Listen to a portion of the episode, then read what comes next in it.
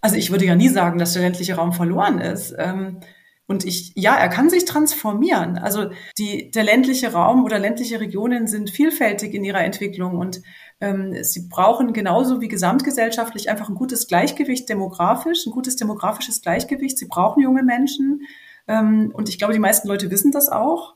Ähm, also auch diejenigen, die eigentlich so veränderungsresistent sind und das alles nicht so gut finden, ähm, glaube ich, wissen, dass, dass der Ort auch ähm, äh, Veränderung braucht, junge Menschen braucht.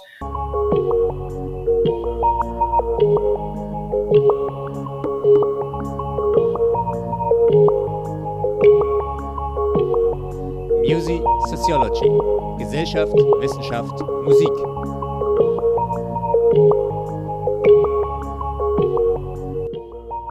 Hallo zur fünften Folge von Music Sociology. Wir ähm, sitzen hier im Sommer, es ist total warm und wir machen eine Podcastaufnahme, die fünfte, in unserer Staffel Integrations- und Migrationsforschung. Und in diesem Podcast reden wir über Musik mit SozialwissenschaftlerInnen. Und heute brechen wir schon die Regel. Ähm, heute haben wir nämlich keine Sozialwissenschaftlerin zu Gast, sondern eine Humangeografin, was ja irgendwie auch Sozialwissenschaften ist, aber was jetzt nicht aus der Soziologie kommt. Der Podcast heißt Music Sociology. Unser Gast ist Birgit Lorius. Hallo Birgit. Hallo Daniel. Ich weiß gar nicht, wo wir dich jetzt erreichen, ähm, ob wir dich in Chemnitz erreichen oder. Also ich bin in meinem Homeoffice und das ist in Leipzig. In Leipzig. Ja. Sehr schöne Stadt. Ähm, und du bist aber Professorin an der TU Chemnitz und genau. bist dort ähm, Humangeografin und hast den Schwerpunkt europäische Migrationsforschung. Mhm. Ähm, also ein ziemlich großer Schwerpunkt. Da sind da fallen ganz viele Themen runter und die passen natürlich total gut zu unserer Staffel zur Migrationsforschung. Und damit bist du auch in der Stadt in Chemnitz, vielleicht kommen wir auch dazu, darüber noch zu reden, die ja Kulturhauptstadt geworden ist im Jahr 2025, also ausgewählt wurde. Ganz genau. 2025 genau. Kulturhauptstadt zu sein, so dass man als Soziolo als Humangeografin in Chemnitz sich jetzt auch mit Kultur beschäftigen kann. Da wird es ja spannend, ob da vielleicht auch Synergien hergestellt werden mit der Uni. Ich gehe mal davon aus, ganz sicher. Ja, ganz sicher, ganz viele, ganz viele. Und man könnte natürlich auch, also abgesehen von der Migrationsforschung, natürlich als Humangeografin noch so viel mehr Themen besetzen, wenn man sich selbst multiplizieren könnte. Ja. Ja. Genau, du bist ja schon so ein bisschen multipliziert. Also du mhm. hast äh, verschiedene Forschungsschwerpunkte. Ich kenne dich vor allen Dingen, weil du dich mit Migrationsbewegungen in den ländlichen Raum auseinandersetzt und darüber ja. soll es halt auch in der Folge so ein bisschen gehen. Mhm. Aber wir kennen uns auch, weil du dich mit Migration in den ostdeutschen Raum äh, beschäftigt mhm. hast und da auch zwei Überblicksartikel geschrieben hast, die, äh, ja, die sind so ein Standardwerk, die, liest, die muss man jetzt halt lesen, wenn man sich mit Migration und DDR und Ostdeutschland beschäftigen will. Und du hast auch, das finde ich ziemlich beeindruckend, und wir haben tatsächlich, André und ich auch beide den Podcast gerade gehört, Melting Pot, ähm, das Handbuch Flucht ähm, mitverantwortet mit drei anderen HerausgeberInnen. Und wenn ich das richtig verstanden habe, sind es 800 Seiten, die alle sich mit Flucht auseinandersetzen. Genau, genau. Also es ist zwar hier ein Podcast, aber ich zeige es euch einfach trotzdem mal. So sieht ja, das Ganze aus. Das sieht beeindruckend aus. Genau. Ein sehr dickes Buch. Ja. Ähm, was man auch nicht Open Access bekommen kann, habe ich gelernt. Also das muss man sich wirklich kaufen. und Man muss es wirklich kaufen. Oder eine Bibliothek bestellen, was ja immer so, so ist. Es, genau. Ist. Genau. genau. Oder man bestellt, äh, Hinweis an alle äh, MigrationsforscherInnen, man bestellt einfach bei Nomos ein Rezensionsexemplar und schreibt eine schöne Buchbesprechung. Ja, das ist ein guter, ein guter Tipp. Und ähm, genau, also wir merken ganz vielfältig Flucht, Migration in den ländlichen Raum, Migration nach Ostdeutschland. Ich glaube, irgendwann auch ähm, in deinem früheren ähm, äh, akademischen Leben auch ähm, in Bezug zu Mittelosteuropa, wenn ich richtig, richtig erinnere. Ja, ja, ja, ein sehr starker Bezug zu Mittelosteuropa. Also damit bin ich ja eigentlich auch ähm, Professorin geworden. Ursprünglich war das eine Juniorprofessur und die war auf Mittelosteuropa ausgerichtet, also so im Bereich der Area Studies. Und ähm, wenn ich so zurückdenke, also ich habe damals ja auch Migrationsfragen erforscht, ähm, da ging es eben mehr um innereuropäische Mobilität, um verschiedene Gruppen, also Studierende zum Beispiel, ähm, aber eben auch um die Frage von Zirkulation, äh, Rückwanderung, transnationale Lebensformen.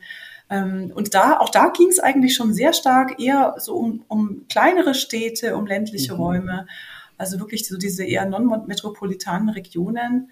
Und so bin ich eigentlich dem Thema ein bisschen treu geblieben oder dieser Art von Forschungsregionen. Ja.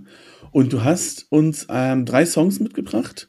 Und nachdem wir gerade ähm, die vierte Folge ähm, mit Punkmusik uns auseinandergesetzt haben, Aladdin Elmar Falani ja. hat uns äh, in die mhm. Punk-Welt eingeführt, ähm, ist das jetzt ein totaler Turn. Ähm, aber vielleicht auch, vielleicht auch nicht, äh, weil ich tatsächlich ein Video gesehen habe, wo die Toten Hosen behaupten, dass Biermösel Blasen äh, eine der punkigsten Volksmusikbands überhaupt sind. Und damit haben wir eigentlich schon wieder das hergestellt.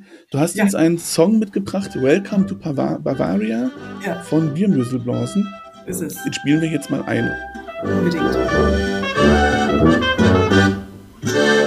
Welcome to Bavaria, welcome to your area. No mountains, lakes, nice countryside, in Bavarian Gemütlichkeit. Drinking beer from groves in Moss, Weißwurst and Leberkass,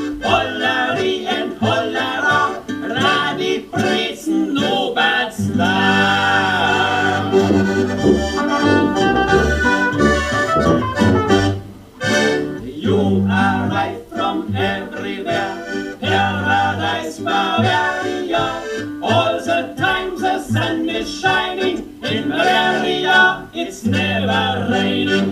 Drinking beer from großem Moss, Weißwurst und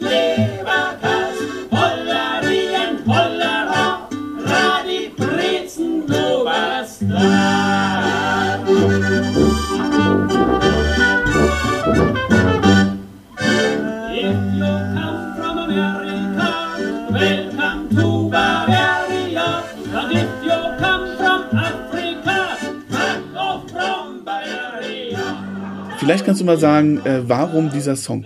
Also bayerisch, Biermüseblasen, vielleicht kannst du auch kurz übersetzen, was das bedeutet. Und dann auch noch so ein sehr satirischer Text. Vielleicht kannst du da nochmal drauf eingehen. Ja, ja, genau. Also es ist ja tatsächlich eine satirische Band, die mit, äh, die im Grunde auch dieses, dieses Traditionsinstrument der, der bayerischen Blaskapelle persifliert, aber eben wirklich auch mit, also technisch, technisch herausragend. Ähm, und da dann diese ironischen Texte darunter laufen lässt.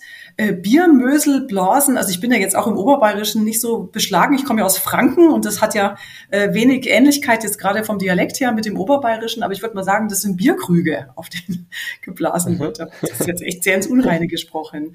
Und ähm, das habe ich tatsächlich aus konzeptionellen Gründen ausgewählt, weil ich wirklich finde, es hat unfassbar viel ähm, mit dem Thema ähm, äh, ja, Wahrnehmung von Migrantinnen, von zugewanderten Menschen in ländlichen Regionen zu tun. Ähm, eben da noch viel stärker dieses, ähm, ja, diese Perspektive auf, auf die Fremdheit, auf das Nicht-Dazugehören, auf das total Anderssein und äh, das aber eigentlich in, Ver in Verbindung mit so einem Wohlfühlnarrativ, dass im ländlichen Raum doch die Welt noch in Ordnung ist, dass man alles eine große Familie ist, eine enge soziale Gemeinschaft, sich gegenseitig hilft und so weiter. Und ähm, ich, ich finde ja, dass auch das stimmt ja, äh, aber gleichzeitig stimmt eben auch häufig diese sehr starke Fremdheitsempfindung und ähm, dieses dann sehr zurückhaltende gegenüber Menschen, die als, als anders wahrgenommen werden. Und ich finde diese beiden Aspekte äh, immer wieder auch in meiner Forschung zu Geflüchteten in ländlichen Regionen. Und das dann eben noch in Verbindung mit einer bayerischen Band, wo ich selbst mhm. aus Bayern komme und auch äh, in diesem bayerischen System äh, groß geworden bin, ähm, äh, mit, mit dem Blick auf eine CSU geführte Regierung schon immer und für immer, ähm, hat es einfach sehr gut gepasst. Ja, ich, da würde ich gerne kurz einhaken, ähm, bevor wir sozusagen zu diesem offensichtlichen Thema auch des Songs kommen, dieses, diesem, diese Betrachtung von, von ja, Zugereisten, wie man glaube ich auch sagt, äh, äh, in, in Bayern über, also nicht nur sozusagen ja, Leute mit. Zurgrosten. Genau. Ähm, also dieses, ähm, diese Band, die scheint ja irgendwie schon auch einen Bezug zu dieser Szene zu haben, zu dieser Kultur, zu dieser ähm, äh, Blasmusik ähm, und macht das ja, wie du auch sagst, mit einer gewissen Professionalität. Und gleichzeitig ist da aber diese, diese satirische Komponente drin und diese starke Abgrenzung eigentlich, oder es lässt ja quasi die eigen, es, diese, diese Kultur in keinem guten Licht dastehen. So. Ähm, dieses Fremdeln, ähm, ja, äh, das, das wird wahrscheinlich jeder spüren, der irgendwie aus dem ländlichen Raum kommt, mal woanders hingegangen ist, wieder zurückgeht. Diese, mhm. diese, diese Ambivalenzen, die da so drin mhm. stecken. Ähm, wie viel hat das auch mit deiner eigenen Perspektive aufs Land, äh, auf ländliche Räume zu tun? Ähm, tja, also ich komme ja selber vom Land, also ich komme auch aus dem Dorf ähm, und habe durchaus, sagen wir mal, dieses dieses Thema der, der Dorfgemeinschaft auch damals eigentlich schon ambivalent erlebt, weil mhm. wir als Familie da auch zugereist sind, also nicht ursprünglich und in der fünften Generation da ähm, schon verwurzelt sind. Und das merkt man, ähm, das merkt man dialektal. Also meine Eltern sprechen kein Fränkisch. Ähm, äh, man hatte auch jetzt im Vergleich mit anderen Kindern auf dem Dorf, also wenn man mal so in die Kindheit zurückblickt, äh, hat man schon ganz deutlich gesehen, es gibt etablierte Familien, die, da gibt es auch Verwandtschaftsverhältnisse und, und Machtverhältnisse und so weiter. Ähm, und die haben ganz andere Alltagsabläufe, die da stattfinden und so weiter. Ähm, während bei uns das einfach ein, ja immer auch außerhalb dieses Dorfes irgendwie sehr viel stattgefunden hat, sehr viel familiäre Verquickungen und so weiter. Und äh, also von daher hatte ich schon so einen Blick, wie es auf dem Dorf sein kann und wie man dort auch ähm, sich ausagieren kann. Ähm, und wir haben das, wenn wir jetzt in unsere Forschungsfelder hineingehen, ähm, einfach sehr, sehr deutlich, also nicht nur äh, bei der Forschung mit Geflüchteten, die eben direkt in ländliche Regionen auch angesiedelt wurden, sondern auch wenn wir mit ähm, anderen Menschen sprechen im Kontext dieser Forschung, also Menschen, denen wir äh, in einer Funktionsrolle begegnen, als ehrenamtliche AkteurInnen, als SchullehrerInnen oder Personen aus den Behörden. Da sind auch immer wieder Menschen dabei, die, die dort zugewandert sind. Und ähm, die sprechen das eigentlich immer aus eigenem, aus eigener Motivation an. Also die Frage kommt eigentlich von uns nicht, sondern sie wird an einem bestimmten Punkt, wird die als Rahmung eingeleitet. Ähm, Wenn es also auch darum geht, wie man jetzt mit den Geflüchteten hier umgeht und so weiter, kommt irgendwann diese persönliche Perspektive und dann kommt, naja, wissen Sie, ich bin ja auch eigentlich nicht von hier mhm. und ich weiß eigentlich ganz genau, ähm, auch in, zwar in abgeschwächter Form, weil natürlich ähm, andere, sag ich mal, wenn man das jetzt intersektional betrachtet, sind natürlich da andere Ebenen im Spiel. Diese Menschen kommen ja nicht als Geflüchtete und es sind in der Regel weiße Menschen und so. Aber ähm, trotzdem dieses, dieses, dieses Fremdheitsempfinden und dieses, diese Nichtzugehörigkeit und dieses da andauernde, fortdauernde Anderssein, ähm, das wird eigentlich immer relativ schnell aufs äh, Tableau gebracht, auch als Begründungszusammenhang dafür, ähm, dass bestimmte Dinge einfach ein bisschen schwieriger sind. Das ist interessant, weil äh, André und ich haben auch mal Landforschung gemacht. Es war so ein bisschen witzig, weil wir haben das in einem, in einem Seminarkontext gemacht und wir waren, glaube ich, 20 Studierende aus Rostock und Berlin in einem Ort mit 100 Einwohnern. Äh, war dann so wie so eine Art Vollerhebung. Und da hatten wir diesen einen, ähm, diesen einen ähm, Interviewee, der meinte, aber ich bin ja gar nicht von hier. Das hat er ganz doll betont. Und er hat das immer wieder betont, der ist ja gar nicht von hier, das ist ja gar nicht sein Dorf, er ist ja nur wegen seiner Frau hierher gezogen. Ja. Und es stellte sich dann aber raus, dass er aus dem Nachbardorf ist. Ja. Also so kleinteilig ist dieses Lokale, ich bin ja gar nicht von hier. Definitiv. Also auf meinem Dorf ähm, war ja die Kirchweih, die Kerwa, wie man in Franken sagt, war, äh, sagen wir, eine Institution. Äh, man hat natürlich auch so von Kerwa zu Kerwa sich so durch den Sommer gehangelt.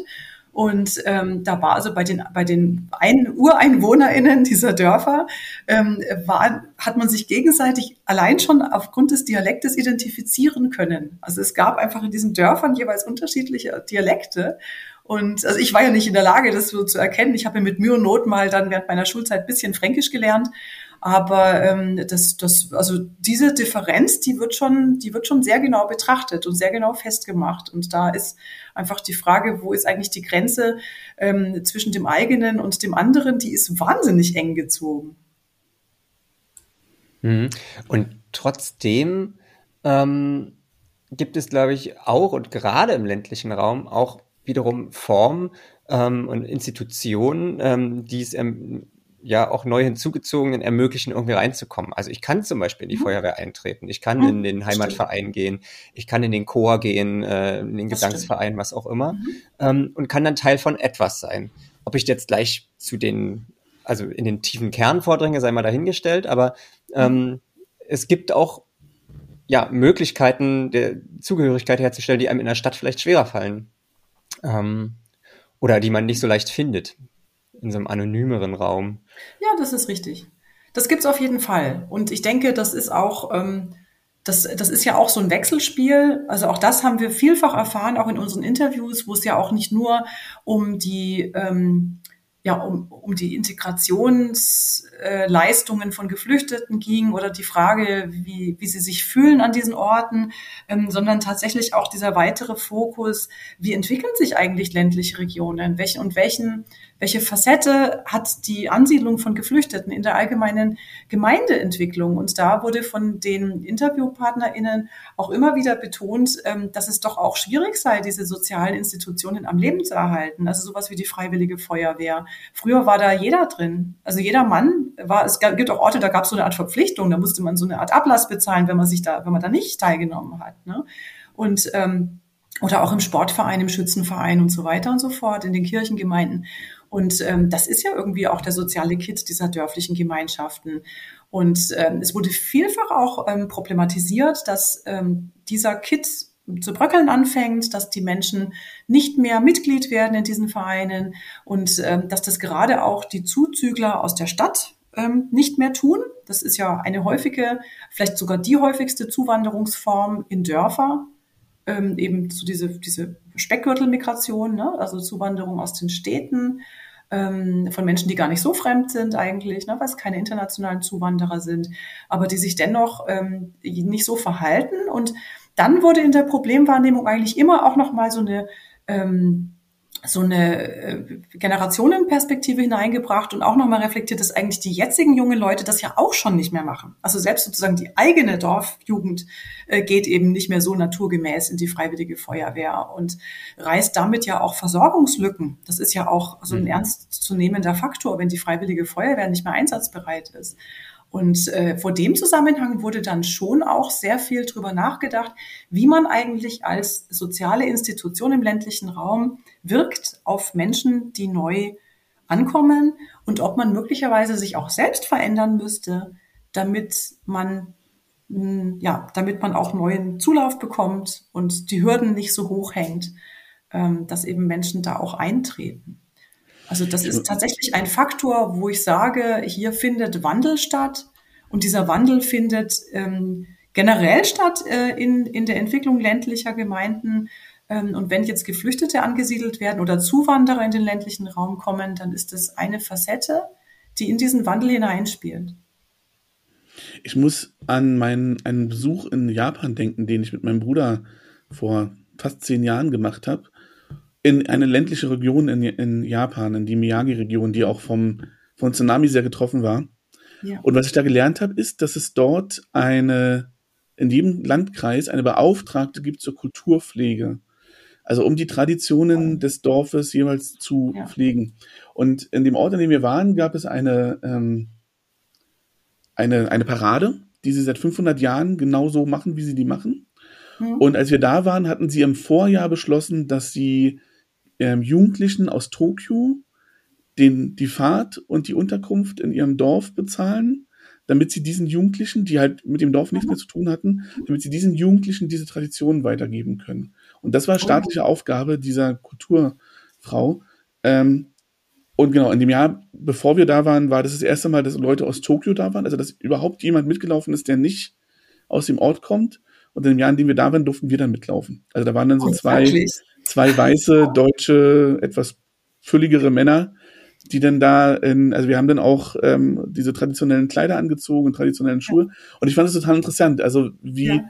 also einerseits, wie nötig das offensichtlich von der japanischen Regierung ja. angesehen wurde, diese Tradition zu pflegen.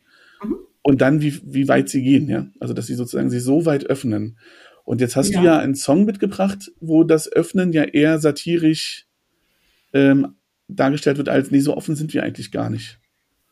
Ja. Oder auch, oder auch sehr selektiv, ne? If ja. you come from America, welcome ja. to Bavaria. But if you come from Africa, fuck off from Bavaria. So ist es, ja. Genau. Also eigentlich, ja, genau, extrem selektiv und, und natürlich ähm, eigentlich auch schon mit der Holzhammer-Methode ähm, in, in, in die Hörerinnen-Hirne hineingeprügelt. also ähm, besonders subtil kommt die Botschaft nicht rüber, aber das passt anders andersherum auch wieder zum Bayerischen. Da ist man auch nicht besonders subtil, sondern eher rustikal. Das ist auch das Punkige vielleicht, ne? Also ja, ja, ja, genau, genau. Wirklich ein Punk-Text. So. Ich habe mich, ich habe mich wirklich erschrocken. Ich habe mich wirklich erschrocken, als ich das erste Mal gehört habe. Ich habe damit nicht ja. gerechnet. Ich dachte, ah, naja, ich wusste auch nicht, ja. was mich erwartet. Ja. Und, äh, ja, das stimmt. das, das hat hm. mich ganz schön gekriegt. Ja, nee, dann stimmt.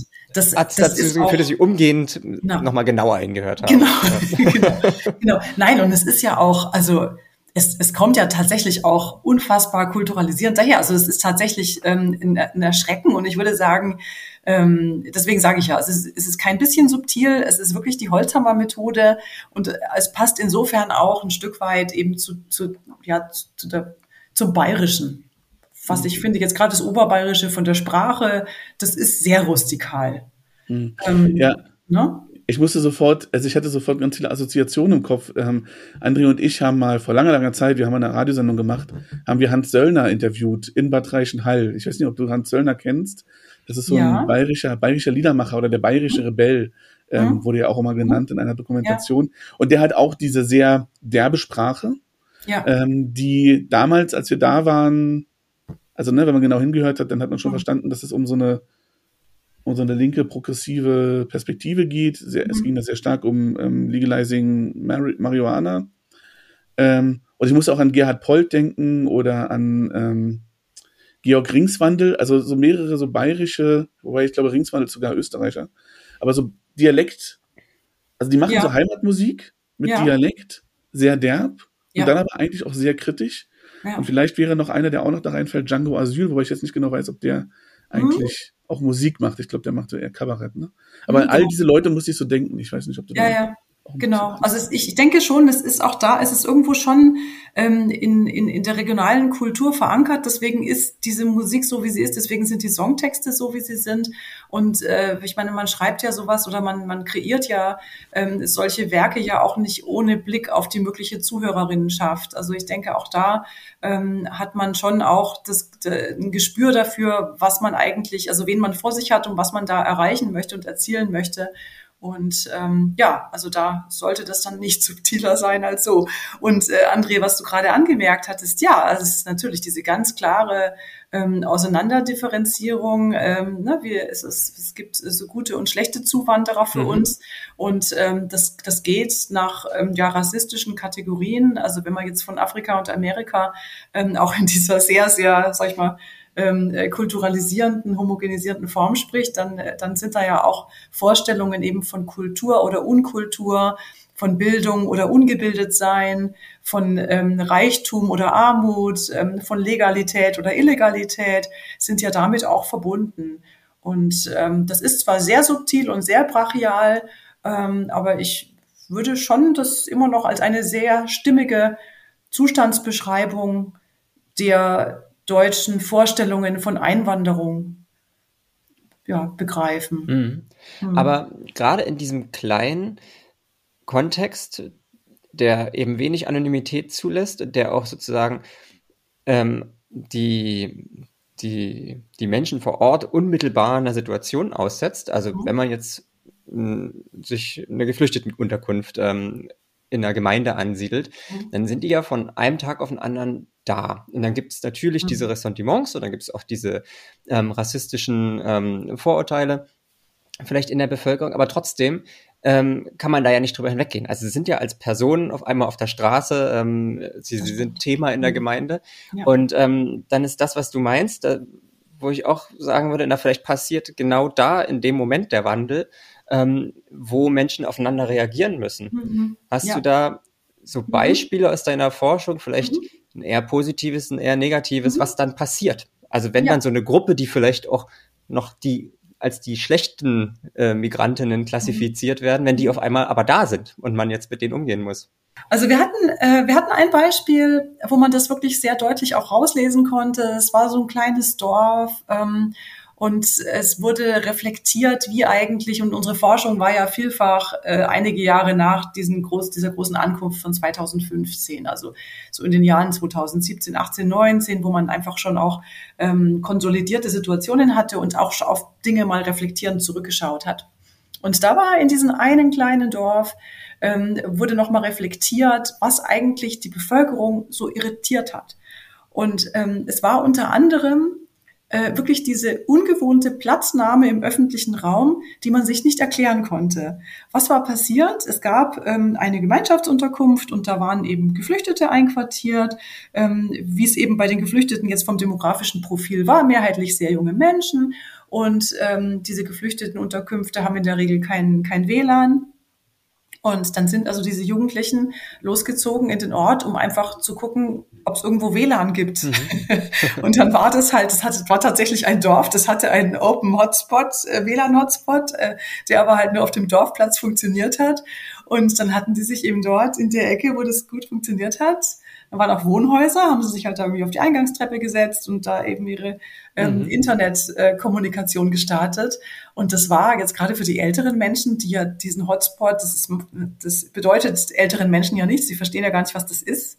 Ähm, die, die konnten sich überhaupt keinen Reim drauf machen, warum da plötzlich junge Männer oder junge Menschen bei Ihnen da auf der Eingangstreppe sitzen, was die da wollen. Und ähm, es brauchte an der Stelle, also es war jetzt auch nicht unbedingt, dass da gleich sofort Ablehnung war oder so, aber einfach erstmal so ein Erstaunen und auch ein bisschen Angst, so was ist denn das jetzt?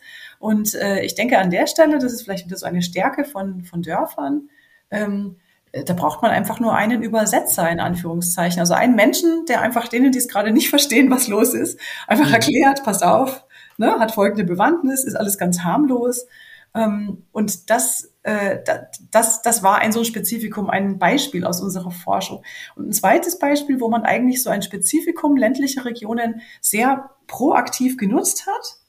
Und das hat man aber auch erst in der Rückschau, hat man verstanden, dass das eigentlich proaktiv war. Das war eher ein Zufallsergebnis. Ähm, das Typische ist ja in ländlichen Siedlungen, dass man sich gegenseitig grüßt auf der Straße. Ne? Also bei mir in Franken musste man immer Grüß Gott sagen. so, ne? In Norddeutschland sagt man Moin, aber man begrüßt sich jedenfalls. Man geht nicht einfach so stumm aneinander vorbei. Und äh, das, ähm, das hat also auch einer von unseren Akteuren reflektiert. Er meinte, sie hatten also die, die ähm, so, eine, so, eine Begrüßungs, so einen Begrüßungsempfang in der, in der Gemeinde, in der evangelischen Gemeinde. Und da waren also einige Ehrenamtsaktivisten waren vor Ort und die Geflüchteten und man hat sich kennengelernt, man kannte dann auch schon die Namen oder kannte sie zumindest so vom Sehen und ähm, hat sich dann eben, wenn man sich auch so im Supermarkt begegnet ist, so über die über die Regale dann auch äh, begrüßt und dann zum Teil eben auch mit Namen, wenn man sich noch erinnern konnte. Und dann reflektierte dieser Gesprächspartner, dass das ja eigentlich auch bei den anderen äh, SupermarktbesucherInnen, die jetzt diese Geflüchteten als völlig fremd ähm, verstanden hatten, äh, gesehen hatten, äh, dass das ja eigentlich nochmal eine Neueinordnung ermöglicht hatte. So, Holla, mhm. hier ist ja jemand aus meiner Community, der begrüßt jetzt den mit Namen, also scheint er ja irgendwie auch zu uns zu gehören. Ja. Und, ähm, wir hatten dann zum Teil auch von Geflüchteten das wirklich auch nochmal aktiv reflektiert bekommen, ähm, dass eben dieses Grüßen auf der Straße, dass sie auch verstanden haben, hier grüßt man sich und äh, dass sie das eigentlich auch, ähm, auch wenn sie wissen, es ist so eine Art Ritual, ähm, nur, also das kann auch sehr oberflächlich sein, aber das ist trotzdem, wenn sie auch gegrüßt werden, dass das für sie so ein unmittelbares Gefühl erzeugt, ähm, dass sie gesehen werden und dass sie als zugehörig gesehen werden. Wenn es auch vielleicht nur auf der Oberfläche ist, aber dass das immerhin schon mal einen positiven, eine positive Erinnerung hinterlässt oder eine positive Erfahrung darstellt. Mhm. Mhm. Welche Rolle spielt äh, das Engagement in den Dörfern, also diese mhm. Strukturen, diese Vereine, ähm, ja. die, die, die Zusammenhänge, die es, die es ja gibt. Ähm, also wir machen das selber ähm, mhm. im Forschungsprojekt, wo wir halt engagierte in ländlichen Räumen beforschen. Da spielen ja. Migranten, migrantifizierte Personen ähm, nur am Rande eine Rolle, aber auch immer mal wieder sozusagen. Mhm. Ähm, und letztendlich ist es aber die Struktur, in der vor Ort ganz viel stattfindet. Ja. Ähm, und äh, ja, hast du das auch so beobachtet? Ähm, oder, oder wo kommen die denn eigentlich an, wenn, wenn, wenn denn, wenn, wenn jetzt, wir bleiben mal bei den Geflüchteten in der Gemeinschaftsunterkunft, also wenn die in dem Ort ankommen, in der Gemeinde ankommen, mhm. ähm, wo landen die denn? Bei wem oder was? Ähm, ja, wo können ja, sie anknüpfen? Ja. Also sie landen überwiegend tatsächlich bei ehrenamtlich äh, aktiven Menschen, äh, weil es ja gar nicht so viele hauptamtlich aktive Menschen gibt in so einem Dorf. Mhm. Also da kommt vielleicht mal der Bürgermeister vorbei und begrüßt die mal. Ähm, aber es, es gibt ja einfach gar nicht so viele professionelle Strukturen, die sich jetzt um Geflüchtete kümmern. Das heißt, ähm, also in der Gemeinschaftsunterkunft hat man dann vielleicht noch so eine Flüchtlingssozialarbeiterin, ne, der oder die diese Unterkunft auch betreibt oder dort einfach stundenweise ist. Ähm, aber gerade dann auch Menschen, die in Wohnungen dann untergebracht sind, ähm, da ist ja in der Regel niemand. Und da ähm, sind wirklich dann diese, äh, diese zivilgesellschaftlichen Einzelpersonen oder auch Vereine, Gruppen und so weiter, Aktive, ähm, die sind sehr wichtig und sehr wertvoll. Und ähm, das waren auch ganz unterschiedlich. Also es waren zum Teil ähm, Menschen, also Vereine, die sich wirklich extra dafür gegründet hatten, so Helferkreise im Grunde. Mhm. Ähm, es waren zum Teil auch ähm, Aktive, die ähm, schon in festen Konstellationen waren, also zum Beispiel jetzt Kirchengemeinden, wo es einfach schon immer so diesen, diesen, äh, äh dieses Verständnis gab von äh, ja, gesellschaftlicher Arbeit ähm, oder auch äh, jegliche Art von Vereinen, die einfach gesagt haben, okay, wir sehen jetzt hier auch die Geflüchteten so als neue Zielgruppe und wir müssen mal schauen, ähm, wie, wir, wie wir an die rankommen. Manchmal auch so völlig random, also ein Nachbar der Unterkunft, ne, der irgendwie sieht, Mensch, da äh, da ist jetzt jemand, der sieht sich jetzt suchend auf der Straße um, ne? Mhm. Und ich hänge hier eh am Gartenzaun und schaue, ob irgendwas passiert in meinem Dorf, wo ja nie irgendwas passiert. Da kann ich den jetzt mal ansprechen, ne? und äh, kann, kann dann auch mal zeigen oder erklären, ähm, wenn jetzt irgendwie eine Frage ist. Und wir hatten vielfach auch, ähm, wir hatten vielfach auch gesehen, weil wir ja gerade auch über so Transformationen und Veränderungen in den, in den Dörfern äh, schon uns Gedanken gemacht hatten, ähm, dass es da natürlich auch ähm, so eine Aufmerksamkeit gibt von der ländlichen Bevölkerung, ähm, wie, wie, sie eigentlich auch ihr eigenes Leben organisieren. Ich meine, auch da ist es ja so, dass man häufig keine professionellen Ansprechpartner vor Ort hat, dass man irgendwie lange Wege hat, dass kein öffentlicher Bus fährt oder viel zu selten, dass man also irgendwie die Nachbarin anhauen muss, ob man da irgendwie in die Fahrgemeinschaft mit ne, hineingenommen wird und so weiter. Und ähm, manchmal haben sich dann ja auch in solchen Dörfern schon Mitfahrvereine gegründet, Bürgerbusse oder ähnliches. Und ähm, manchmal waren das dann wirklich auch so Strukturen, die gesagt haben, Mensch, den Geflüchteten, denen geht's doch hier genauso. Die haben ja überhaupt kein Auto, die sind ja völlig immobil hier und haben gleichzeitig unheimlich viele Dinge in der Kreisstadt zu erledigen. Die müssen zum Ausländeramt, die müssen zum Deutschkurs ähm, und, und so weiter und äh, haben das dann auch aktiv nochmal angeboten und aktiv ähm, diese Geflüchteten dann einfach auch mit als ihre Zielgruppe begriffen. Mhm. Also da ist wirklich so zum einen so diese, diese Grundstruktur, dieses Verständnis, der Staat ist hier sehr sehr spärlich ausgeprägt als Repräsentant. Das heißt, wir müssen viel mehr selber organisieren und dass davon auch Geflüchtete profitieren und andererseits, ähm, dass dann einfach auch ähm, Aktivitäten nochmal spezifisch auch aus dem Boden gestampft werden, jetzt nur für Geflüchtete. Mhm. Ich habe so ein Stereotyp im Kopf und das Stereotyp heißt, in Bayern und in Franken und ähm, Schwaben ist die Dorfwelt noch ein bisschen in Ordnung. Ne, also da gibt's so eine Blaskapelle und da gibt's den, ja. die Freiwillige Feuerwehr und so.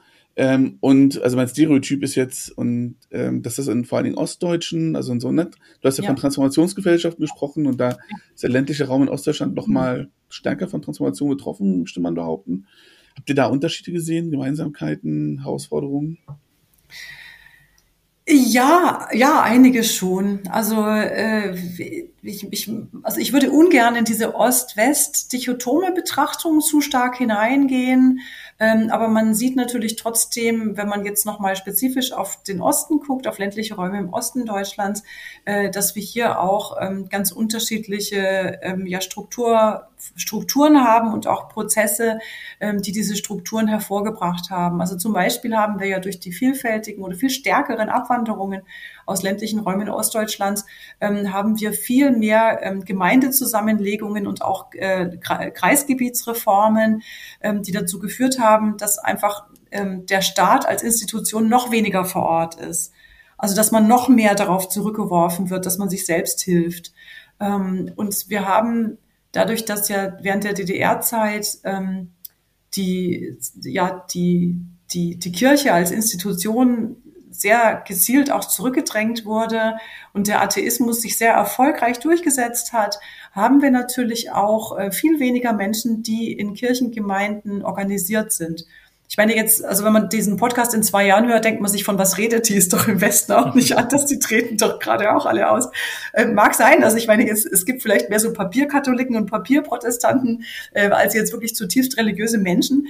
Ähm, aber die gibt's halt noch und die gibt's eben mehr im Westen und es gibt eben auch mehr Kirchengemeinden und mehr Pfarrer, ähm, die auch noch vor Ort auftauchen ähm, auch alles im Rückgang begriffen, aber es gibt auch noch mehr davon. Und ähm, diese, diese Gemeinden, die dann auch entsprechend Gruppen organisieren, Familienkreise, Kindergruppen, Firmengruppen, was auch immer für Gruppen, ähm, die sind natürlich dann auch ein Potenzial für das Engagement vor Ort, so dass wir in unseren östlichen Untersuchungsgemeinden viel häufiger dieses Phänomen gesehen haben, dass einerseits Studierende als Ehrenamtliche auftreten, die aber gar nicht vor Ort leben, also die praktisch sich zweimal die Woche ins Auto setzen und aus einer Stadt äh, in diese Dörfer fahren und dort dann mit den Geflüchteten was machen. Ähm, oder dass es eben wirklich nur sehr einzelne Personen sind, meistens Damen höheren Alters, die eine Infrastruktur für Geflüchtete aufrechterhalten und die sich da zum Teil total aufreiben, weil sie einfach viel zu viel dann auf der Agenda haben und keine Entlastung durch, durch andere Menschen. Mhm. Mhm. Kann ich äh, sehr unterstreichen. Wir haben in unserem Forschungsprojekt auch so einen Ost-West-Vergleich drin und Gemeinden in Hessen und Mecklenburg-Vorpommern und Sachsen ähm, mhm. untersucht und ähm, sind dann noch nicht am Ende unserer Überlegungen, aber wir beobachten auch sowas, dass diese Strukturschwäche ähm, äh, in beide Richtungen wirken kann. Also einmal dieses Ausgedünnte und dieses mhm auf verlorenem Posten kämpfen oder gerade so versuchen, hier noch irgendwas zu erreichen. Mhm. Aber andererseits gibt es natürlich auch Freiräume, die in so einer besser ausgestatteten Struktur, wo alle Plätze belegt sind, wo mhm. jeder seine Funktion hat, wo ähm, das sehr stark hierarchisch auch organisiert ist, ähm, äh, ja, dass das das kann einem auch so ein bisschen die Luft zum Atmen nehmen oder, oder, oder neu hinzutretenden mhm. Gruppen oder mhm. Jugendlichen zum Beispiel mhm. auch die Möglichkeit geben, mit anderen eigenen Ideen irgendwo mhm. reinzugehen. Mhm. Und vielleicht, es wird nicht so weit gehen, dass es, mhm. also ich weiß nicht, ob das wirklich ein Ost-Ding äh, ist, aber tatsächlich in diesen strukturschwächeren äh, Gemeinden gibt es dann eben diese Nischen auch, die man finden ja. kann und die man auch bespielen kann, wo auch ähm, Neues dann äh, ein Stück weit möglich wird. So. Ja, ja, also das würde ich definitiv eben äh, tatsächlich genauso sehen, dass ich es nicht auf Ostdeutschland zunächst mal begrenze, sondern sage, das ist ein Phänomen von sehr strukturschwachen Regionen, ähm, wo, wo ja in der Regel, also die Strukturschwäche, die ist ja nicht in der Regel ja nicht schon immer existent, sondern sie ist äh, durch bestimmte Prozesse auch mhm. entstanden oder verstärkt worden. Das heißt, häufig hat man eben sehr starke Abwanderungsprozesse gehabt und man hat dementsprechend auch Lücken. Also sowohl, ähm, sage ich mal, Infrastrukturlücken, Leerstand ähm, oder auch Lücken in bestimmten Angeboten. Und da hast du recht, da kann, da kann sich natürlich auch eine neue Initiative eher etablieren.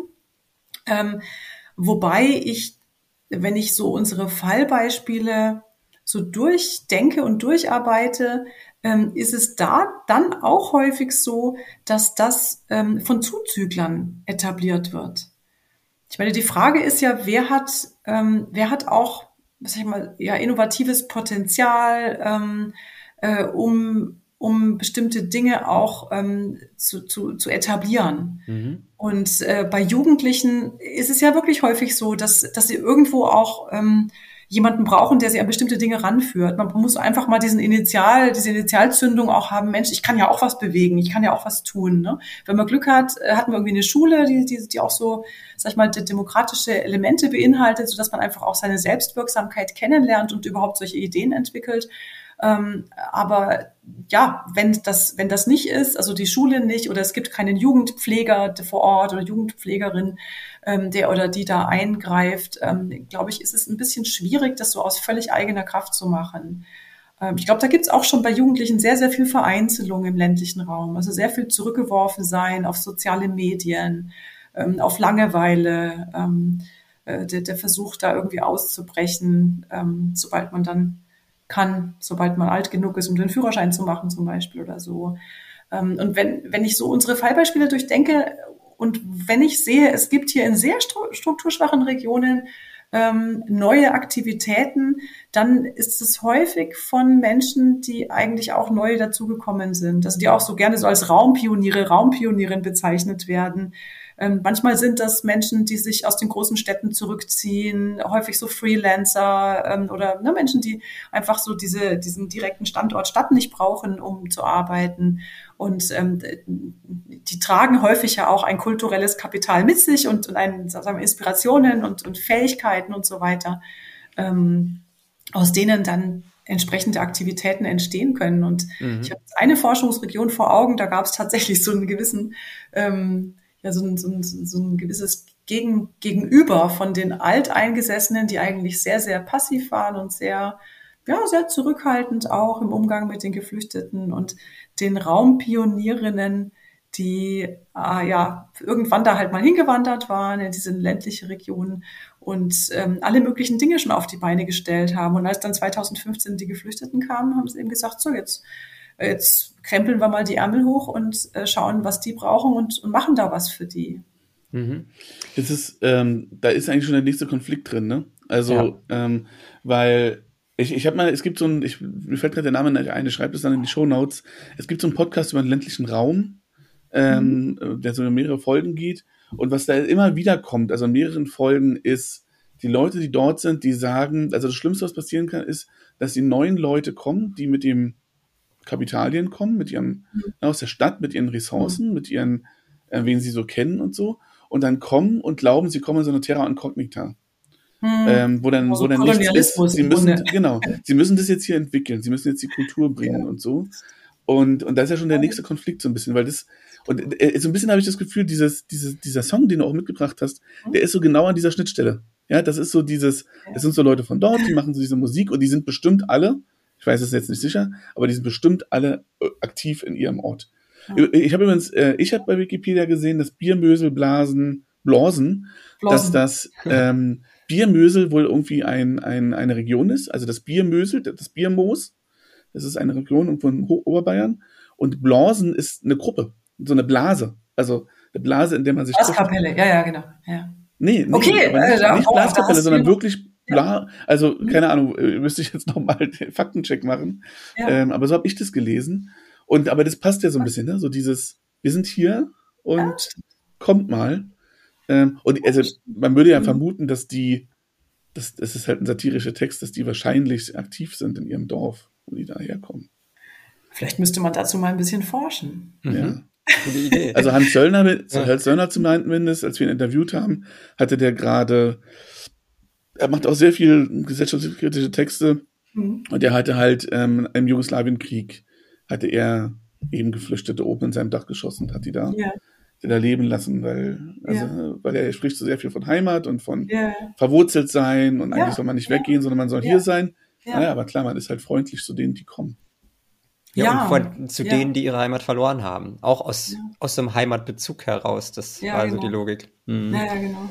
genau. Ähm, ich habe noch eine, also ich könnte in die Richtung jetzt auch noch ganz viel weiter fragen mit, mit, mhm. mit diesem, ja, was, was das mit so einer Dorf, äh, also so einer Dynamik in so einer Dorfgemeinschaft macht, wenn da jetzt Leute hinzukommen und erfolgreich sind mhm. ähm, und diejenigen quasi auch sich so ein bisschen als zurückgesetzt vielleicht wahrnehmen gegenüber mhm. denjenigen, die jetzt dort die Projekte aufziehen. Mhm. Und wenn die dann noch Geflüchtetenarbeit machen und mhm. dafür auch noch Anerkennung generieren, mhm. Dann ist das so eine doppelte Zurücksetzung, wenn man vorher über einen langen Zeitraum hinweg sich vielleicht selbst als eher gescheitert wahrnimmt oder, oder, mhm. oder merkt, also eher so ein, ähm, die, die Geschichte seines eigenen Ortes erlebt hat als die eines, eines Niedergangs. Und jetzt passiert ja. dort was Neues und ja. ähm, das hatten wir in dem Dorf, wo, wo Daniel und ich waren, wo wir mit den Studierenden waren, mhm. ähm, in einigen Biografien äh, so nachzeichnen können, dass, okay. dass es da eine, einen sehr großen Groll auch gab gegen, gegen neu hinzugekommene. Jetzt kommen die hierher und kaufen sich alles, Richtig. dass wir unser ganzes Leben lang dafür gearbeitet haben, das Richtig. hat keiner gesehen. Ja, ja. Ähm, trotzdem, ja. äh, ähm, das, also das, das setzt mir immer wieder zu, weil, weil, weil ich da auch immer an, an, an so meine Grenzen komme, wenn ich überlege, na ja, eigentlich müsste das doch irgendwie zu einem Wandel, zu einer Erneuerung führen. Mhm. Aber diese Erneuerung reißt natürlich alte Wunden wieder auf zum Teil oder, oder löst, also ist nicht ganz schmerzfrei ähm, mhm. äh, hinzubekommen. Das stimmt. Das stimmt und das, ähm, das macht, das, man, man hält sich das ja selten so richtig objektiv vor Augen, wie groß dieser Unterschied ist in der, in, in dem Umschlag von Bevölkerung ähm, im ländlichen Raum im Vergleich zu Städten. Also es gibt ja so, es gibt ja so Umzugsforschung in Städten, wo man einfach bei in Großstädten sehen kann, wie viel Prozent äh, eigentlich der Stadtbevölkerung jedes Jahr zumindest die Wohnadresse wechselt, das zumindest innerhalb der Stadt umzieht. Mhm. Und alleine von daher kann man ja sehen, okay, es gibt hier weniger Bindung an eine konkrete Adresse, also an ein Haus, an ein Eigentum ähm, und dementsprechend auch weniger dieses statische Denken, das muss jetzt genau so sein, weil so ist es schon immer gewesen und so weiter. Und ähm, dem gegenüber, wir haben ja auch eine Befragung gemacht von ähm, ländlicher Wohnbevölkerung, ähm, eine große Stichprobe von 4000 Haushalten. Ähm, davon haben ja 900 und ein paar zerquetschte geantwortet und ähm, wir haben dann also verschiedenste Fragen gestellt, auch zum, zum Zusammenleben mit anderen Bevölkerungsgruppen, zum, äh, zur Wahrnehmung auch der Flüchtlingsaufnahme. Aber vieles, viel ging tatsächlich auch um die eigene Wohnbiografie und wie man sich eigentlich, also ob man sich wohlfühlt an diesem ländlichen Standort. Und äh, interessant ist eben, dass äh, ja drei Viertel unserer Befragten ähm, 20 Jahre oder länger, also bis schon seit immer, äh, an diesem Ort wohnen. Ähm, und ja, auch etwa drei Viertel sind Immobilienbesitzer gewesen. Mhm. Also das heißt, da, da, da hat da gibt es eine ganz, ganz große Statik auch in den Verhältnissen. Also einmal irgendwie ein ganz langes Vorortsein, ähm, eine, eine sehr starke Bindung auch an diese Immobilie, ist ja auch im Deutschen ein sehr, sehr plakatives Wort, die Immobilie, ähm, die man dann hütet, das ist das Ein und Alles. Und da darf natürlich auch in der Umgebung, wird natürlich auch sehr kritisch beäugt, was da passiert, das sollte sich bloß nicht irgendwie zum Schlechten ändern, weil das würde ja auch den ganzen Wohnwert äh, noch verschlechtern und äh, vielfach dann einfach auch dieses Altern, also Aging in Place würden wir sagen, ne? ähm, das Altern ähm, an dem Standort und damit auch sehr stark einhergehend dieses Beobachten, dass andere Menschen weggehen. Also ich hatte ja vorhin schon gesagt, dass ja, hm, wenn wir, wenn wir über Wanderung und über ländliche Regionen sprechen, dürfte in den meisten ländlichen Regionen ähm, zum einen ja der, der Zuzug aus dem Speckgürtel sehr plakativ sein, aber dann eben der Einwohnerverlust sehr plakativ. Also einfach die Abwanderung, das Weggehen von Menschen, vielfach einfach von den jungen Menschen, die dann zu Ausbildungszwecken gehen. Ähm, und dass da tatsächlich so eine Perspektive erscheint, so ich, ich bin immobil, ich bin hier, ähm, es gehen alle möglichen Menschen weg, andere kommen. Ich kann eigentlich in beiden Prozessen gar nicht groß eingreifen. Es passiert mir einfach und ich bin eigentlich gar nicht so ja, handlungsfähig, äh, weil ich hier so statisch bin. Ähm, also das, das kann, denke ich, auch so ein gewisses Ohnmachtsgefühl hervorrufen, gerade wenn es dann ältere Menschen sind, die einfach auch ähm, ja, ihre, ja, weniger Ressourcen haben, um sich nochmal zu verändern, um zu kompensieren, um auf andere zuzugehen und so weiter. Ähm, und das sieht man ja schon, wenn man sich rein Strukturdaten anschaut, die Anteile von älteren Menschen, die Anteile von Langzeitbewohnern, ähm, die, die Wegzugsstatistiken äh, ähm, und so weiter dass es da äh, sicherlich bei einem, ja, bei einem Teil der Bevölkerung in ländlichen Regionen dann eher so ein Unwohlsein gibt, wenn da plötzlich was Neues kommt. Jetzt, jetzt hast du, ähm, du hast ja noch einen zweiten Song mitgebracht, also sogar einen dritten, aber den, den dritten können wir nicht hören. Der geht nämlich drei Stunden lang. Also den können wir zumindest nur, nur anspielen. Ähm, aber der zweite Song, der ist auch lang, ähm, der ist von ähm, Meute. Ja. Infinite. Oder Infinity. Äh, Infinity. Ich weiß gar nicht, wie man es ausspricht. Ähm, wir hören mal kurz rein.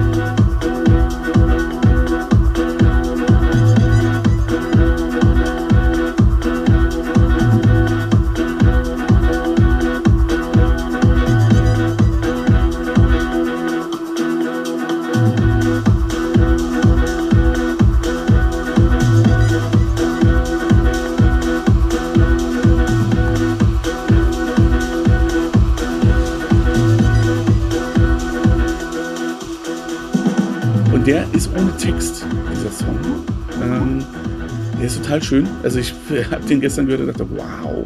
Also das kann, also ne, das ist Blasmusik und, ähm, und ähm, Percussion.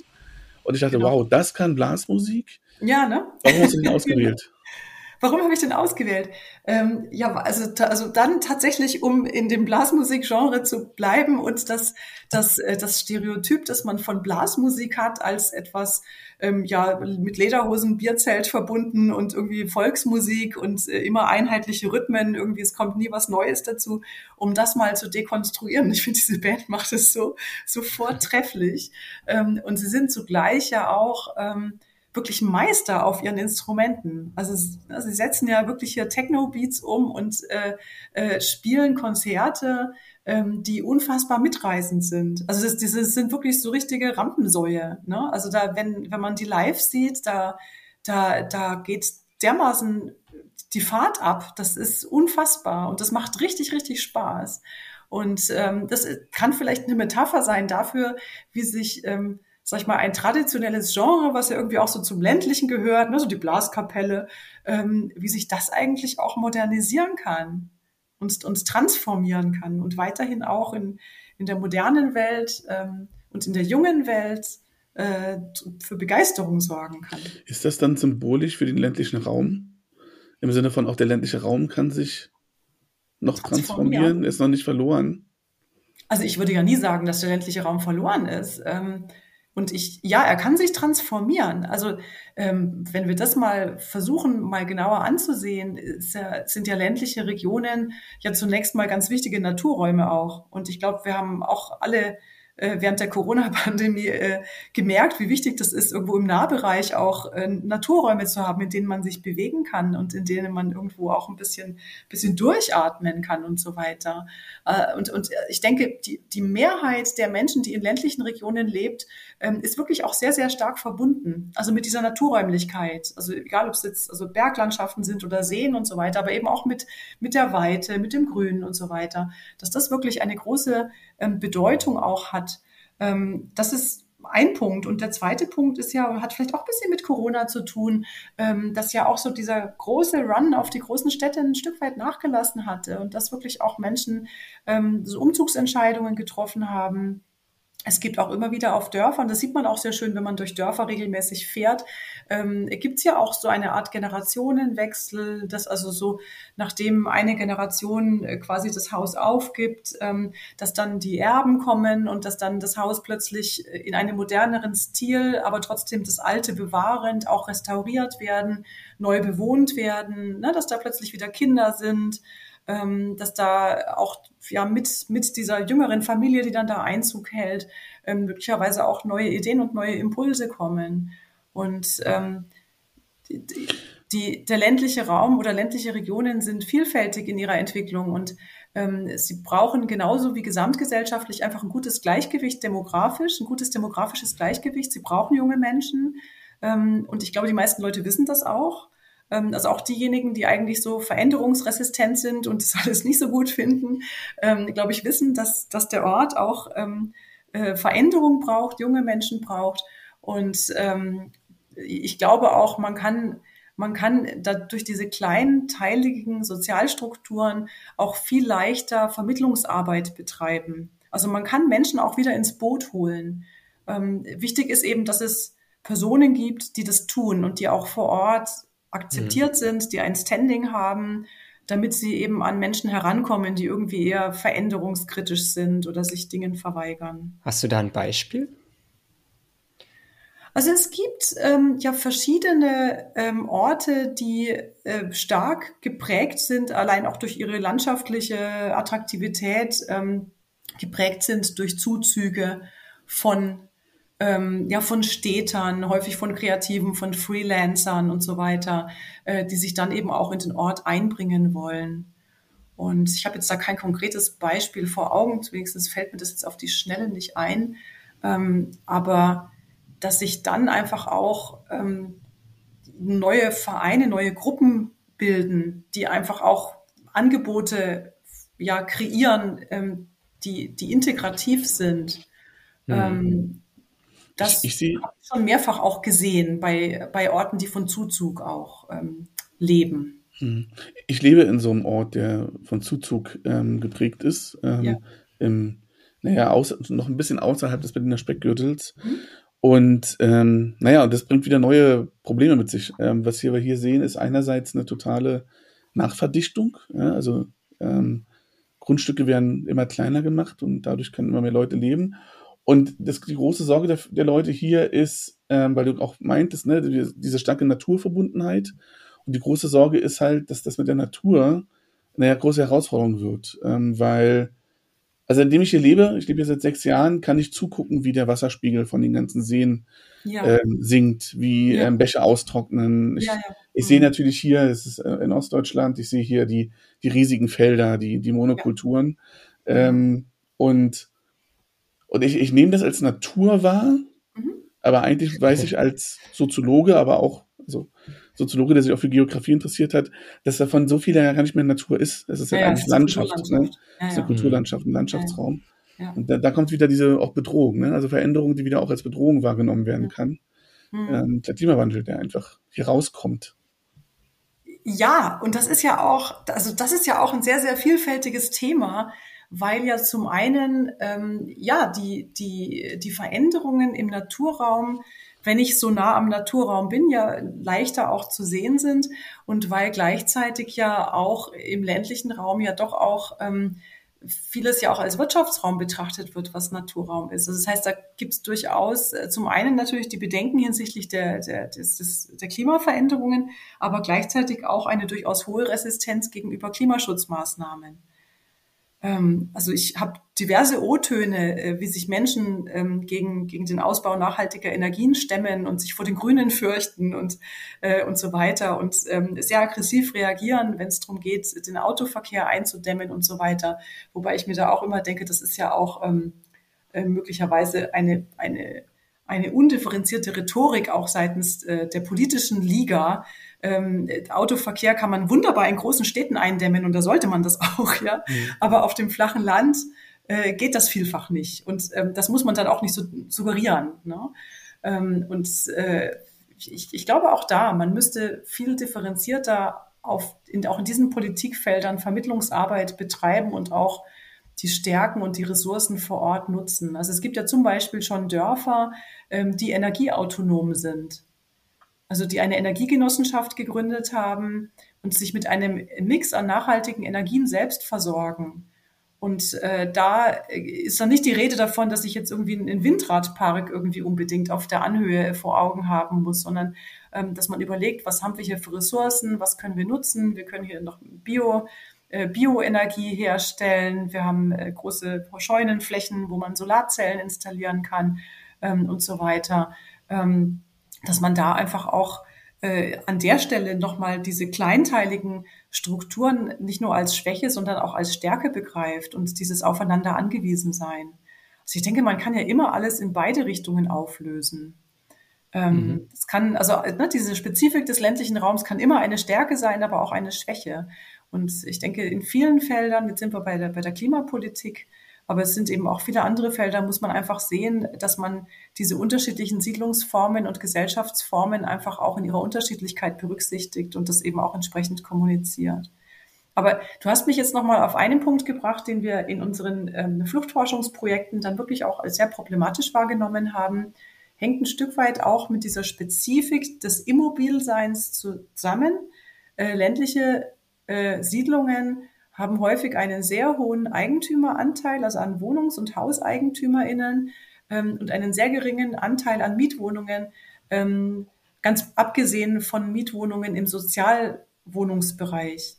Ähm, und dadurch, dass die ähm, Herstellungskosten in den letzten zehn Jahren so unfassbar gestiegen sind und gerade auch noch mal in den letzten zwei Jahren ähm, können die Kommunen eigentlich überhaupt keinen sozial verträglichen Wohnraum mehr vorhalten, mehr neu schaffen. Das ist gar nicht möglich. Und ähm, das hemmt tatsächlich ähm, die Bleibemöglichkeiten von Geflüchteten in ländlichen Regionen, also auch diejenigen, mhm. die dann irgendwann eben auch aus dem, der Gemeinschaftsunterkunft ausziehen oder aus der Gewährleistungswohnung und die auch dann mobil werden dürfen äh, nach, der, nach dieser Karenzzeit mit ihrem Residenzstatus. Ähm, selbst die müssen häufig umziehen, wegziehen, weil sie einfach keine geeignete Wohnung finden.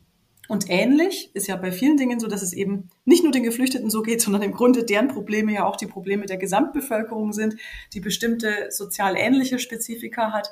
Ähm, also ähnlich fällt eben dieses Problem auch den ländlichen Regionen auf die Füße, wenn sie Fachkräftemangel haben, Arbeitskräftemangel. Also ich habe auch da eine Forschungsregion vor Augen, wo sich sehr viele Altenheime etabliert haben. Sie liegt so in der Mitte zwischen zwei sehr großen Großstädten und es gab schon immer auch so einen, so einen Umzug von älterer Bevölkerung eben in diese ländlichen Räume aus der Großstadt heraus und ähm, dementsprechend auch dann irgendwann einen hohen Anteil von pflegebedürftigen Menschen. Es wurden ähm, Altenpflegeheime gebaut und es, es braucht dringend äh, Pflegepersonal für diese alten Pflegeheime. Die könnte man sogar anwerben, aber man hat keine Wohnung ja. für diese Menschen. Und das, ähm, das ist ein ganz, ganz großes Problem in ländlichen Regionen. Das finde ich sehr interessant nochmal. Das bringt mich auch nochmal zurück. Wir hatten vorhin ähm, sehr über diese Unterstützung ähm, für Geflüchtete in der Ankunftsphase sozusagen gesprochen und sind gar nicht darauf gekommen, ob es denn irgendwann auch zu einem Punkt kommt, wo die Geflüchteten selbst, also du hast gesagt, 2019 habt ihr die Interviews geführt und mhm. ähm, wahrscheinlich zum Thema hattet ihr Menschen, die so 2015 angekommen sind genau. und was dann über die Zeit sozusagen passiert. Ja, ähm, was muss denn passieren, ähm, damit idealerweise Geflüchtete ähm, tatsächlich auch zu, zu Bürgern, Bürgerinnen ähm, mhm. einer ländlichen Gemeinde werden und auch zu, zu aktiven, zu Akteuren ähm, der Zivilgesellschaft werden ja. können, eigene mhm. Projekte machen können. Ja, also äh, ich sag mal wirklich ganz, ganz platt und plakativ, diese klassischen Integrationsbereiche, Wohnen, Arbeiten, mhm. Bildung, ähm, das muss gewährleistet sein und im ländlichen Raum dann auch immer wieder verbunden mit Mobilität ähm, weil Arbeiten und äh, Bildung einfach sehr häufig ähm, etwas mit Mobilität äh, oder mit Mobilität in Verbindung steht. Ne? Der Arbeitsplatz ist nicht unbedingt direkt vor Ort. Ähm, wenn ich verschiedene ähm, Bildungswege gehe, angefangen beim Sprachkurs, aber dann auch hin zur Berufsschule, zum Gymnasium und so weiter, da muss ich mobil sein können. Und diese Mobilität muss gewährleistet sein. Es muss nicht unbedingt das eigene Auto sein, aber es muss irgendwelche Möglichkeiten geben, diese Mobilität zu gewährleisten. Die Wohnung, die Wohnung muss äh, ermöglicht werden, also eine Wohnform, in der auch ähm, äh, die, die, ja, der entsprechende Haushalt sich auch ähm, gut entwickeln kann. Also gerade auch eine Familie mit mehreren Kindern, ähm, dass da eben auch ähm, genug Platz ist und dass, äh, dass das auch äh, qualitätvoll ist. Also wir haben auch sehr viel Sub, Sub, Substandardwohnungen gesehen im mhm. Rahmen unserer äh, Interviews, die wir eben vielfach auch in den Wohnungen der Geflüchteten führen durften. Wirklich Substandardwohnungen, die man sicherlich schon über Jahrzehnte keinem Einheimischen mehr angeboten hat. Ähm, und die ähm, sicherlich nicht zum Dumpingpreis vermietet wurden. Also das, ähm, das, das, das letztendlich diese Basisdinge, ne? Wohnen, Arbeiten, die Bildung und da überall hinzukommen, ähm, das muss erstmal auf der das grundsätzlich gewährleistet sein. Ähm, und eben zu berücksichtigen auch, dass eine Familie natürlich aus verschiedensten Personen besteht, die, die jeweils unterschiedliche Bedürfnisse haben ne, hinsichtlich dieser ja. äh, Aspekte.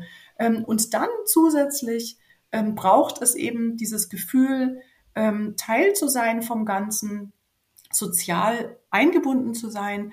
Und wenn wir da mal so auf der basalsten Stufe anfangen, würde das heißen, die Abwesenheit von offensichtlicher Diskriminierung und offensichtlicher Anfeindung.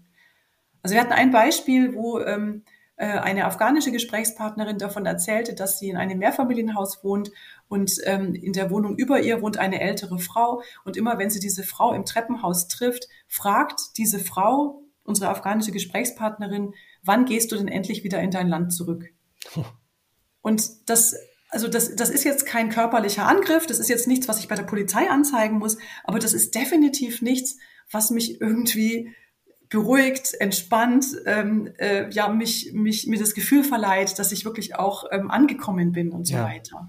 Also das ist ein wesentlicher Punkt, ähm, sich, also nicht diskriminiert zu werden, ähm, äh, ein, dann, wenn wir dann von dieser basalen Ebene uns weiter nach oben bewegen in die etwas mhm. positiveren und anspruchsvolleren Bereiche, ähm, würde ich sagen, ähm, viele Geflüchtete werden am Anfang sehr intensiv getragen äh, von ehrenamtlichen, von ehrenamtlich Aktiven, Sie wollen aber irgendwann auch Freunde haben. Mhm. Also sie wollen nicht nur Montees sein von einer älteren, meistens Person, die sehr gut zu ihnen ist, die sie wie eine Tante, wie eine Mutter, wie ein Vater betreuen, als eine Patenschaft sozusagen haben, die durchaus auch Freunde sein können.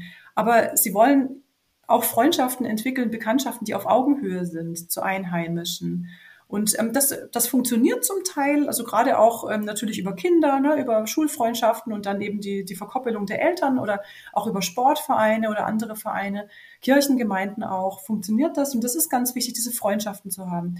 Und der, der letzte Punkt, also der Punkt, ins Aktive zu gehen, mhm. ähm, der kann dann auch gegangen werden und der wird zum Teil auch von den Geflüchteten aktiv gegangen, um eigentlich diesen zweiten Schritt gehen zu können. Also jetzt gerade im letzten Jahr, als einfach nochmal ein großer Bedarf war an ehrenamtlicher Aktivität, um sich um die ukrainischen Geflüchteten zu kümmern, ähm, haben viele unserer GesprächspartnerInnen ähm, sich da aktiv beteiligt, ne? also bei der Kleiderkammer oder bei irgendwelchen ähm, äh, Aktivitäten ähm, in der Begrüßung und, und, und in der Unterstützung ukrainischer Geflüchteter.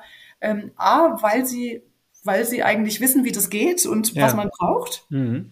B, weil sie was zurückgeben wollten und C, weil sie aber auch nochmal neue Kontakte knüpfen wollten zu der deutschen Mehrheitsbevölkerung.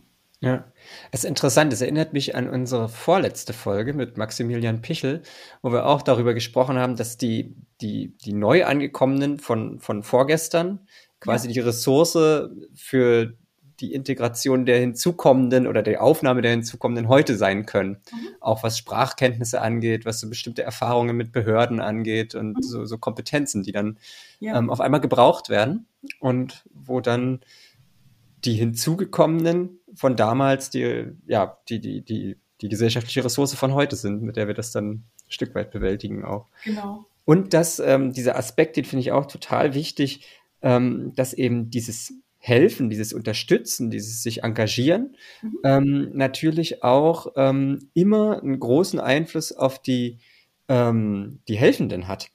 Also dass das auch ein, ein Ermächtigungs, äh, also ein Gefühl Total. der Ermächtigung sein ja. kann und der Selbstwirksamkeit ja. sein kann, wenn man hier ja. ähm, das gestemmt kriegt, wenn man jetzt hier auf einmal das, das eben schafft. So, auf jeden ähm, Fall. Auf ja. jeden Fall. Und das haben wir im Übrigen auch. Also wir haben ja auch Interviews gemacht mit ähm, Menschen, die sich eben 2015 begonnen hatten, zivilgesellschaftlich zu engagieren ähm, für die Geflüchteten. Auch da kamen immer wieder auch solche Aussagen, dass man eigentlich sich durch das Engagement in dieser, in diesem Helferkreis, dass man da äh, ja auch neue Kontakte gefunden hat, dass man, also manchmal waren das ja auch Zuzügler in die ländlichen mhm. Räume, dass man da erst so das Gefühl hatte, jetzt komme ich so in diese Dorfgemeinschaft rein, jetzt knüpfe ich Freundschaften oder ich werde eben auch wahrgenommen ähm, und, und eben diese Selbstermächtigung, dass man jetzt irgendwie gesehen hat, Mensch, man hat gemeinsam was geschafft und ähm, das, das tut sehr gut und äh, zum Teil sind daraus dann wirklich auch ganz ganz neue gemeinsame Aktivitäten entstanden, ja, dass man zum Beispiel aus so einer Kleiderkammer, ähm, als die dann nicht mehr benötigt wurde, hat man einfach einen Second-Hand-Laden gemacht. Ähm, mhm. Und der, den gibt's halt jetzt. Ne? Und also das, da, da, da, da kommen einfach auch neue Energien rein.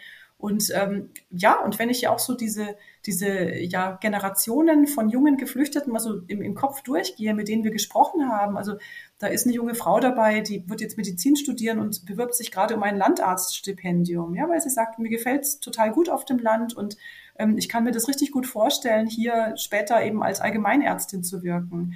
Und wir haben diverse ähm, Jungs, die ähm, in der Freiwilligen Feuerwehr sind. Ähm, ganz mal ganz abgesehen natürlich von den Fußballvereinen. Also da mhm. ist ja auch so der erste, der erste Ort, wo eigentlich auch so dieser Zuzug von Geflüchteten auch sehr stark gewertschätzt wurde. Mhm. Aber ich glaube, wichtig ist wirklich, dass, dass, dass, sie, dass die geflüchteten Menschen ähm, eben erstmal ankommen mit diesen ganz basalen Dingen, aber dann auch das Gefühl entwickeln können, ich werde jetzt hier nicht mehr als irgendwas Besonderes gesehen, als ein, als ein ja, bedürftiger Mensch oder jemand, der zu bemitleiden ist oder der permanent Hilfe braucht oder irgendwie exotisierend bestaunt wird oder schlimmstenfalls rassistisch geschmäht wird, ähm, sondern ich bin hier ein ganz normaler Mensch unter allen anderen, ich kann mich einbringen ähm, und äh, das, das erzeugt auch dieses Gefühl von Zugehörigkeit es ist irgendwie total schön, so ein, wir kommen so in so einen schönen Ausklang, ne? Also irgendwie diese Potenziale zu sehen. Und du hast uns ja noch einen dritten Song mitgegeben und du hast auch irgendwie geschrieben, ähm, dass du diesen Song eigentlich, das, oder ein Song stimmt nicht, was ist das? Das ist ein drei Stunden Klavier-Sonate. Ich, ich habe keine Ahnung von, ich habe keine Ahnung von Klassik, ehrlich gesagt. Du musst mal sagen, wie der Mensch heißt und wie das Stück heißt. Eric, Satie. Das ist Nosien. genau. Ja. Ähm, und du hast, es, du hast es mitgebracht, weil du gesagt hast, das eine, deswegen, weil es einfach so schön ist und weil irgendwie wir auch die schönen Dinge feiern sollten. Also gerade vielleicht im ländlichen Raum, wo es einfach, auch einfach sehr, sehr schön ist. Und ich habe auch gedacht, ja, und das ist vielleicht auch so, ein, äh, so, eine Musik, die man oft hört, wenn man schreibt. Oder? Das ja. so Schreib- und Lesemusik. Ja, ähm, ja, also es ist, es ist, es ist ein, eine, eine, sehr, eine sehr ruhige Klaviermusik. Ähm, äh, sie hat sie, sie, hat auch so einen gewissen Anteil von Melancholie. Also sie ist jetzt nicht besonders irgendwie, also ich sag mal, die, die, die Meute-Stücke, ne, die, dieser Techno-Beat, das, das, das macht einen fröhlich irgendwo. Ne? Da kann man irgendwie wirklich rausgehen und sich bewegen und irgendwie Spaß haben. Und äh, das ist wirklich eher so was Kontemplatives, würde ich sagen und ähm, hat so eine leichte Melancholie und, und bringt einen vielleicht so ein bisschen in, in tiefere Bewusstseinsebenen, in die Reflexion und das braucht man ja auch zum Schreiben. Also man muss ja tatsächlich auch ähm, Dinge drehen, ähm, sich in Dinge hinein vertiefen, äh, mal einen Schritt zurücktreten, äh, mal den Rhythmus ändern ähm, und ja, die Dinge irgendwie von allen Seiten betrachten in aller Ruhe und da hilft so eine Art von Musik im Hintergrund dann doch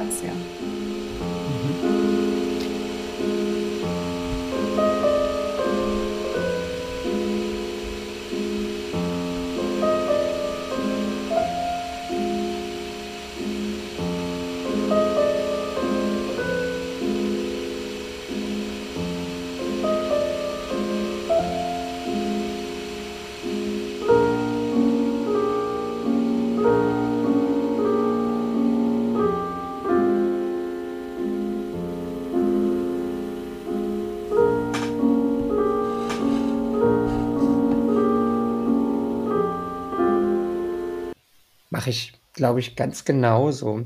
Wahrscheinlich weniger mit klassischer Musik, aber mit Musik auf allen Ebenen. Also sowohl dieses in mich gehen und mich zurückziehen und, und, und etwas sozusagen auch ähm, mich in einen anderen Bewusstseinszustand bringen, in, in dem mhm. Sinne, dass ich jetzt sage, okay, ich lasse mich jetzt fallen, ich, ich lasse mich darauf ein, ich konzentriere mich vielleicht auch ein Stück darauf und bin dann woanders, als auch ähm, mit ganz anderer Musik, wenn ich auf Konzerte gehe, die eher ekstatisch ist, wie der Meute-Song mhm. vielleicht. Also ich stelle mir so ein Konzert auch sehr wild vor, mhm. ähm, was mir auch sehr dabei hilft, einen Abstand zu den Dingen zu bekommen, mhm. die ich, mit denen ich mich beschäftige und die aus einer mhm. anderen Perspektive zu betrachten. Ja. Und ähm, dann rückt sich oft einiges zurecht. Dann merke ich so, ach, das ist ja vielleicht gar, doch gar nicht so wichtig, wie ich das jetzt gesehen habe. Ein ja, anderer Aspekt natürlich. wird dann wichtiger. Mhm. Man, man, ja. man schaut sich das so ein bisschen ähm, aus der Entfernung an und ähm, ja, insofern finde ich Musik auch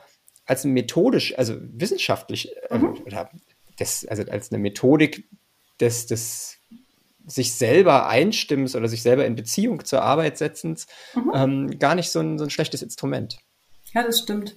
Ich habe da ein ganz lustiges Beispiel. Äh, bei uns auf dem Campus ähm, ja, wurde irgendwann mal, gab es auch Musikausbildung. Ich glaube, mhm. da wurden auch, weiß nicht, Kirchenmusiker ausgebildet oder so. Müsste ich jetzt auch noch mal in die Annalen der TU Chemnitz schauen. Genau, weiß ich es auch nicht. Aber jedenfalls gibt es eine unfassbare Pianodichte auf diesem Campus. Also es gibt diverse mhm. Hörsäle und Räume, wo Klaviere und Flügel stehen.